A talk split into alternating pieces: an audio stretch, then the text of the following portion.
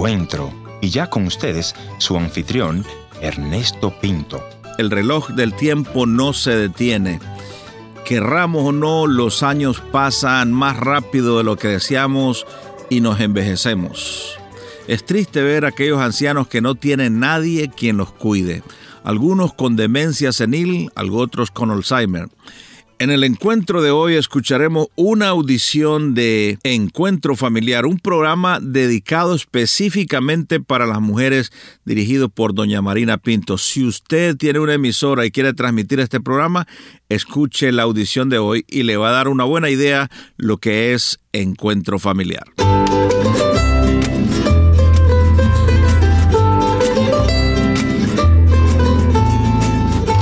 Gracias por continuar con nosotros. Agradezco a nuestra invitada por aceptar la invitación y hablarnos sobre lo que ella ha experimentado al ver a sus padres sufrir con el Alzheimer.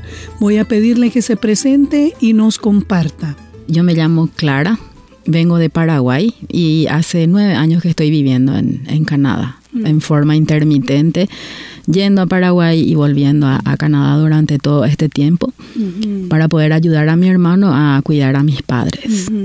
Actualmente solo mi mamá ya está, está viva, mi papá falleció hace tres años.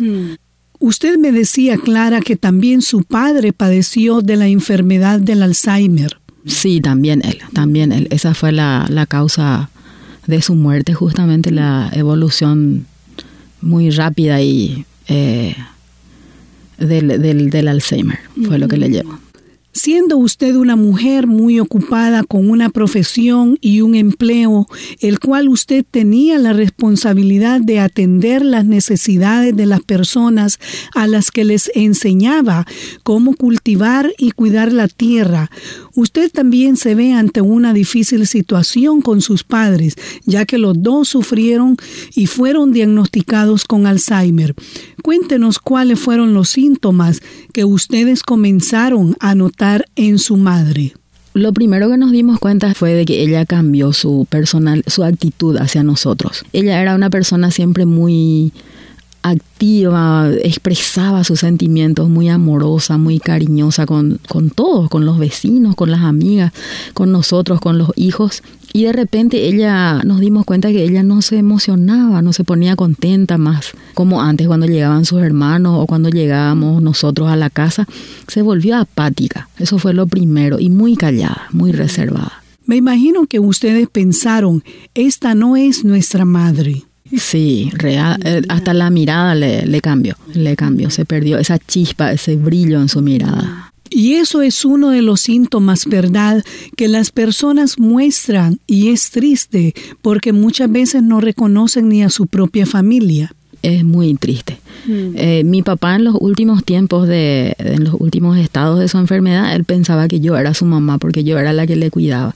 Yo le bañaba, yo le alimentaba y él preguntaba y decía, ¿dónde está mamá? Él, él, él, él estaba convencido que yo era su mamá, siendo su hija. Eso era muy doloroso. Es recomendable que una persona que sufre de Alzheimer tenga a una persona que esté permanente con ellos, ya que a ellos les afectan los cambios. Se sienten más cómodos, sí. Y cuando se cambia esa persona que es la que provee el cuidado, es mucho estrés también. Y la enfermedad misma hay veces avanza o hace un pico cuando hay algún cambio muy brusco porque hace de que sean personas de rutina, mm. de mucha rutina. Hay que mantener siempre el horario de las comidas, las personas que se las personas que se le acercan, mm. pocas luces, poco ruido, es muy todo cambia, todo mm. cambia en la casa. Y me imagino que también pueden sufrir efectos secundarios por los medicamentos, lo que usted notaba en sus padres a mi papá la, la medicación yo creo que era le, le, hacía muy muy violento. Él no quería que se le diga qué hacer o cómo hacer. Son como niños caprichosos. Mm. Y con mi mamá era diferente. Ella ella a, cualquier hora del día ella se viste y ella quiere salir. Ella dice que se va a ir a un casamiento, a una mm. fiesta o algo. Le encontramos preparándose como para salir. Clara, vamos a ir a una pausa y después continuaremos hablando sobre esta enfermedad, la cual usted y su hermano han tenido que cuidar de sus padres. Así es que les invito a que no se vayan, ya que después de la pausa continuamos con nuestra invitada. Hoy puede ser un gran día si tan solo te propones recibir a Dios en tu vida dar paso a sus bendiciones. Hoy puede ser un gran día. Continuamos nuestra conversación con Clara y se dice que la mayoría de las personas que sufren Alzheimer son las personas mayores, ¿no es cierto? Es así mismo, a las personas mayores, pero entiendo que hay personas jóvenes también que empiezan el, el proceso lentamente ya a edad adulta. Bueno, yo me he estado informando sobre lo que es esta enfermedad y hoy quiero invitar a todas las personas a que tienen a sus padres que ya van siendo de edad avanzada a que se informen sobre esta enfermedad. Clara, quisiera pedirle que nos cuente acerca de ese proceso antes de que su padre muere. Cuéntenos un poquito. Fue un proceso muy, muy doloroso porque uno se da cuenta que de a poco van perdiendo capacidades. El cerebro se va haciendo pequeño, entonces va perdiendo de a poco las capacidades de entender las cosas, de comunicarse, de caminar, Después las últimas capacidades que van perdiendo son las de deglutir. Les cuesta mucho tragar alimentos sólidos. Y también pierden el sentido del, del gusto en la boca, sienten solamente las cosas dulces, entonces quieren comer cosas dulces porque lo salado no, no sienten. Entonces es muy importante que las personas que cuidan o que tienen padres, que se informen para que vean los síntomas y que no cometan que no cometan errores con ellos, porque después es muy doloroso cuando uno se entera que se equivocó con el cuidado o con la alimentación o cómo alargar la calidad o mejorar la calidad de vida de ellos. ¿Cómo ha sido para Clara todo este tiempo de ver a sus padres sufriendo con esta enfermedad? Entiendo que también usted tiene un hermano y entre ustedes dos han tomado turnos en el cuidado de sus padres. ¿Cómo ha sido ese tiempo, Clara, para ustedes? Ese tiempo ha sido muy, muy doloroso, mm. muy doloroso porque se cambian los roles y uno vive una vida pensando que siempre estarán sanos, que siempre estarán ahí. Y ver que de a poco se están, se están yendo es, mm. es muy, muy doloroso para, mm. para los hijos verlos se van volviendo pequeñitos y cada vez necesitan más cuidado y es difícil porque también eh, la vida sigue para las personas. Tenemos que hacernos cargo de, nuestros, de nuestras familias, de nosotros mismos y también de nuestros padres. Usted es una mujer y se puede identificar más con su madre como hija, pero su hermano, ¿cómo ha tomado él este rol de cuidar a su madre? Y la primera reacción siempre es de susto de, porque parece algo muy muy grande y difícil de manejar. Sobre todo para los hombres es muy muy difícil. Pero con el tiempo uno de a poco se va aprendiendo. Yo le enseñé a él yo cada vez que me iba le enseñaba cómo hacer las cosas cómo eh, conocer las reacciones los horarios de mamá. Y de a poco él se fue acomodando y aceptando esa situación y haciendo primero enojado y con rabia uno hace porque es es frustrante porque los adultos manejar un bebé es fácil porque es pequeñito y uno lo hace con la con las dos manos. Pero manejar una persona como el caso de mi mamá que ella es más era más grande que yo entonces lastima en todo sentido inclusive físicamente. Es algo muy porque hay que ponerle pañales hay que cuidar los detalles de que esté siempre limpia bien alimentada levantarle hay que moverle también constantemente. Entonces es muy desgastante en todo sentido lloraría. Todo iba a ser color de rosas. Nadie dijo que no dolería conquistar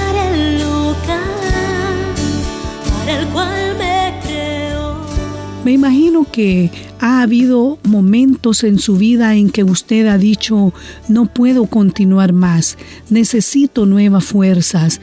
¿Ha habido alguna palabra o alguna persona que le ha dado palabras de fortaleza en esos momentos? Y la palabra siempre fue de, eh, la gente siempre se acerca y te dice, está muy bien lo que estás haciendo, yo estoy orando por vos, que tengas fuerza. Hay gente que te ofrece su, su apoyo en palabras, pero el apoyo más grande es el del que viene del Señor. En las mañanas se renuevan las fuerzas. Hay veces a la noche yo me iba a la cama cuando estaban los dos enfermos. Mm. Me iba a la cama y decía, mañana, ¿cómo me voy a levantar mañana? Mm. Estaba agotada exhausta, porque hacía todo sola.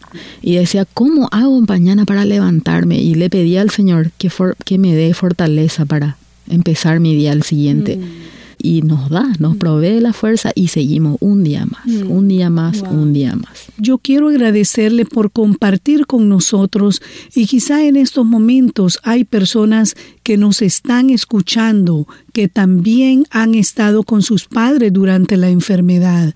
¿Qué mensaje de esperanza usted pudiera enviarle a estas personas? Mi mensaje sería aferrarse al, al Señor y hacer todo el, el, trabajo, todo el proceso del cuidado, hacer y ofrecerle al Señor de manera que no, que uno no diga ¿por qué me toca hacer esto? ¿Por qué tengo que hacer? ¿Por qué yo? Es lo que pensamos humanamente.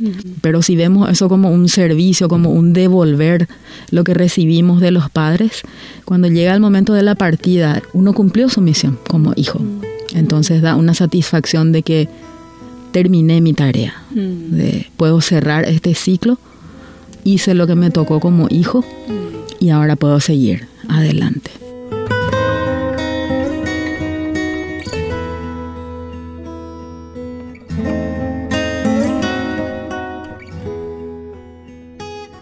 Más quiero agradecer a Clara por compartir con nosotros.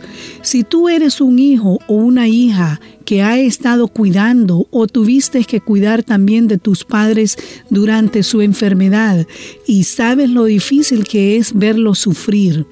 Pero como nos dijo Clara, todo el esfuerzo y agotamiento que te puede haber causado ha valido la pena, ya que te quedará la satisfacción que pudiste cuidarlos hasta el final, o quizá te sientes sin fuerzas y no sabes cómo enfrentarás el día de mañana.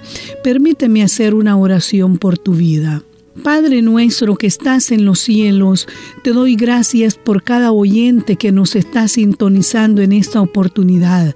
Y te pido por aquel hijo o aquella hija que está cuidando de sus padres que están sufriendo de Alzheimer o de otra enfermedad, que cuando sientan que el cansancio y el agotamiento les agobia, que puedan recordar lo que nos dice tu palabra en el libro de Isaías en el capítulo 40, versículo versículo 29. El Señor fortalece al cansado y acrecienta la fuerza del débil. Te doy gracias en el nombre de Jesús. Amén. Quiero agradecer a cada una de ustedes que nos han reportado que escuchan el programa y si tú te has identificado con nuestra invitada y deseas escribirnos un correo electrónico, te invito a que lo hagas a info@encuentro.ca.